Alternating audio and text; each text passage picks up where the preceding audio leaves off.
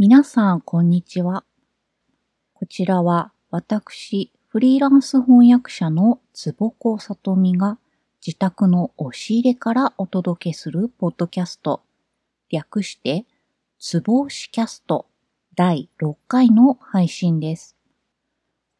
前回の配信では、道、歩み、そんなテーマでお届けしました。その中で、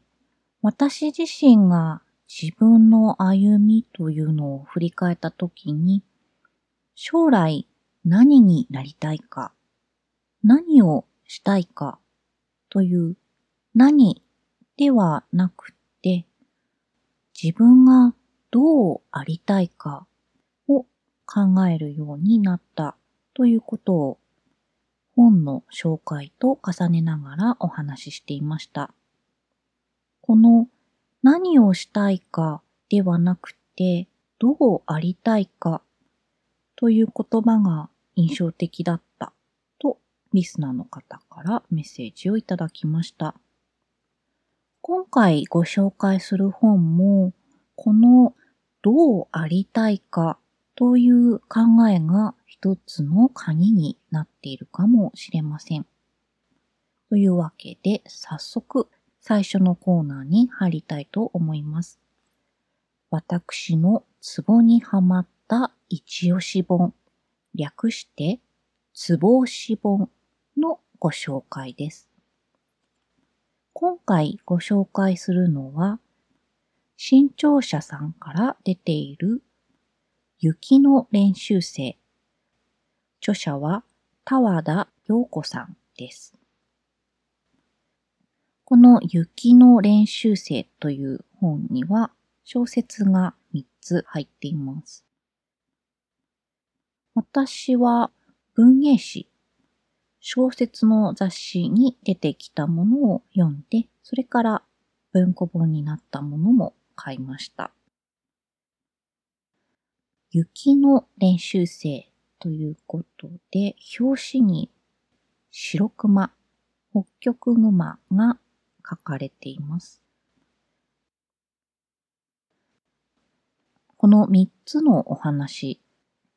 一つずつ別の話としても読めるんですが、でも3つ通してみると大きな流れが浮かんできます。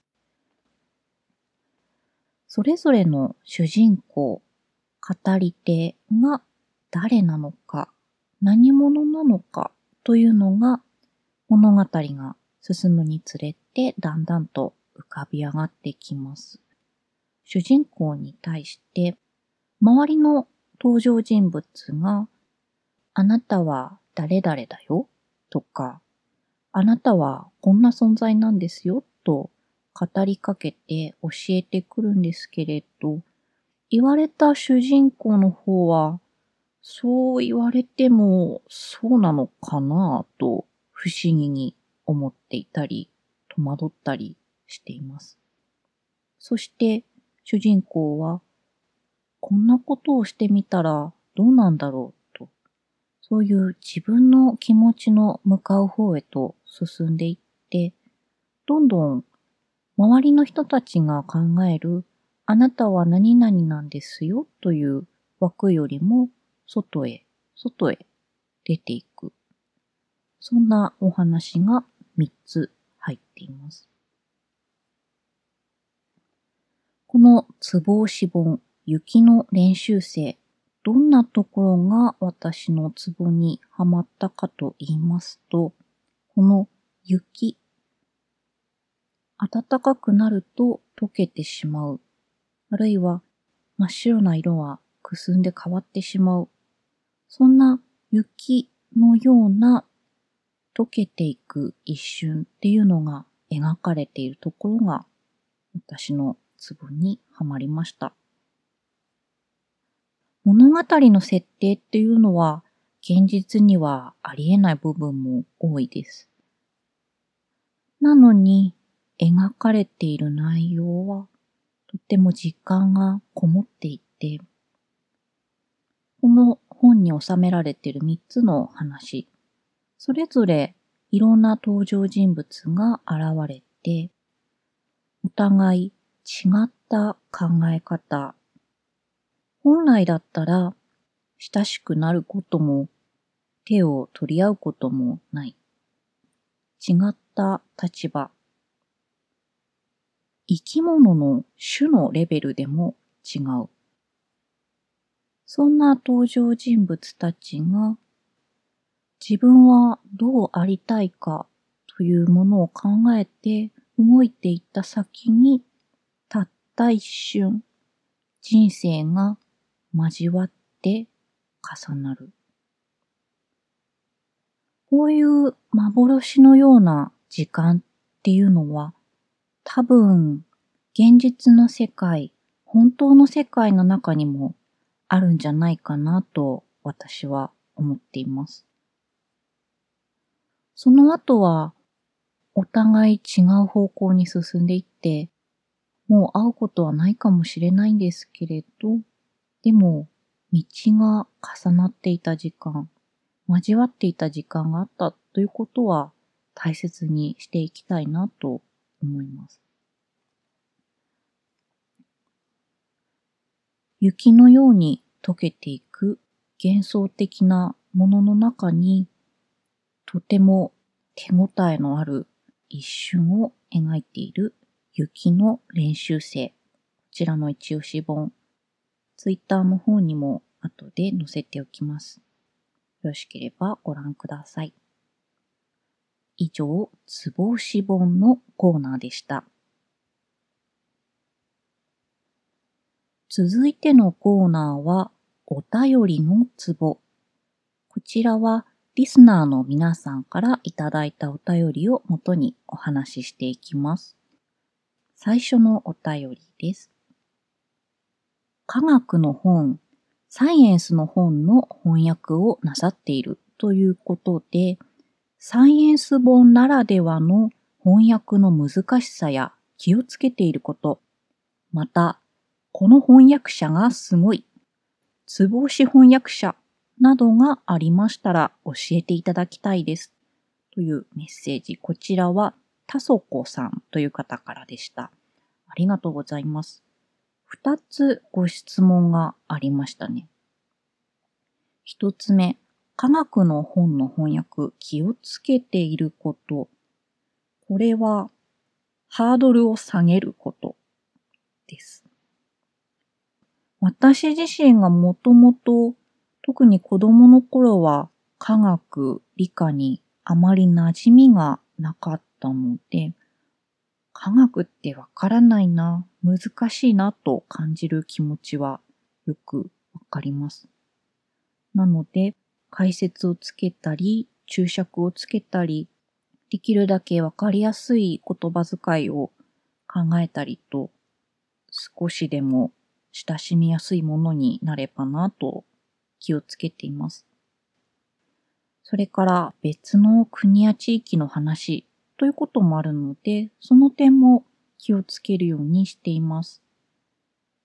どこか馴染みのないところで書かれた馴染みのない話というふうにならないように、できるだけ読者の方と本の中身をつなぐ役割になりたいなと思っています。そしてもう一つのご質問。この翻訳者がすごいつぼ押し翻訳者ということですが、まだちょっと選びきれないですね。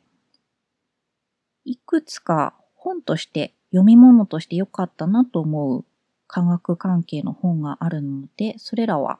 今後つぼ押し本としてご紹介していけたらなと思っています。続いてのお便りです。毎回楽しみに聞いています。ありがとうございます。翻訳は時間のかかる、どちらかといえば地味な作業という印象があります。翻訳の醍醐味は何ですか？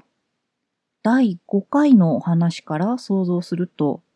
いくつもの人生を味わえる仕事なのではないかと感じました。こちらは、暴走老人さんという方からのメッセージでした。ありがとうございます。そうですね。最近になっ翻訳をやっていてよかったなとしみじみ感じることが増えてきました。そういうことを感じる場面というのが二つ種類があって、一つは訳したものが届いた時、読者の方に内容を味わってもらえたなと感じる時ですね。これは例えば感想をオンラインで書いてくださっていたりとか、新聞や雑誌に書評を出してくださったり、そういったものを目にした時に感じます。私の場合、本の翻訳というのは、この本を求めている人が日本にいるんじゃないかと思って、いろいろな手続きを経て翻訳出版できた本なので、それが実際に誰かの目に留まって、その人にこんな本に出会えてよかったなと感じてもらえるのは、実際に届いたんだなと実感があって嬉しい時ですね。でも、これは翻訳を終えてからの話なんですが、実はもう一つ、訳している最中にもいい仕事に関わってるなと感じられる時が出てきました。この暴走老人さんのおっしゃっていた、いくつもの人生を味わえるというのもまさにその通りで、いろいろな人の書いた文章に入り込んで、その人の考えの道筋をなぞってゴールまで一緒に進んでいく。そんな体験をしているときに、自分一人の人生を2倍、3倍、訳した文章の数だけ重ねて生きてるような実感がありますね。ただ、でもですね、その一方で、文章の中に入って同じ視点で同じ道を最後まで歩んでみたからこそ、私たちは別々の人間なんだな相手は自分とは違う人だな、というのも実感します。訳してる間は書き手の考えに自分の考えの方向性を重ねるようにしてるんですが、そこから一旦離れると、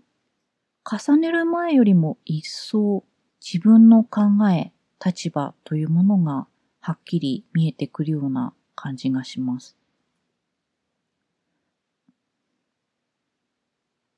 これは例えば翻訳だけじゃなくて、世の中一般に本を読んだり、漫画を読んだり、舞台、コンサート、映画、そういったものを